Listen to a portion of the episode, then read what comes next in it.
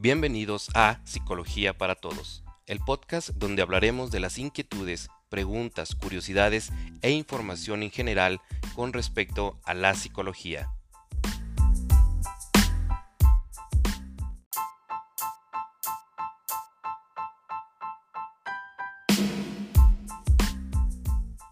En esta ocasión hablaremos sobre las relaciones significativas, qué son y por qué las necesitamos los expertos recomiendan tener al menos 5 relaciones significativas en nuestro entorno, entre familia, amigos y compañeros de trabajo. Pero nuestro modelo social actual no siempre facilita que estas relaciones proliferen y son cada vez más las personas que ven reducidos sus vínculos con los demás.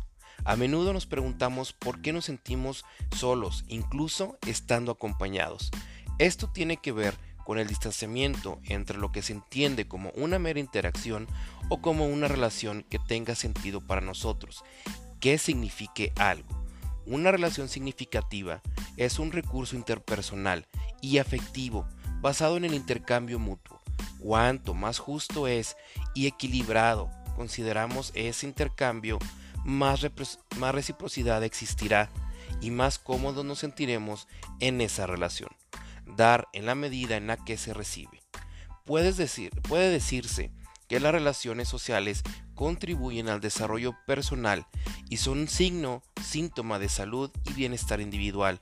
Su carencia y su ausencia estará asociada a una peor salud física y mental, abandono del autocuidado y una fuerte sensación de vacío y de soledad. Entonces decimos que una relación significativa se caracteriza por la presencia del respeto mutuo, la valoración, atención, muestras de interés y apoyo.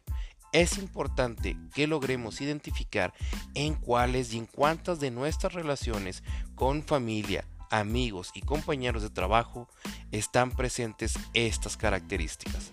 Recordemos fomentar y practicar estos valores para mantener en buen estado nuestras redes de apoyo.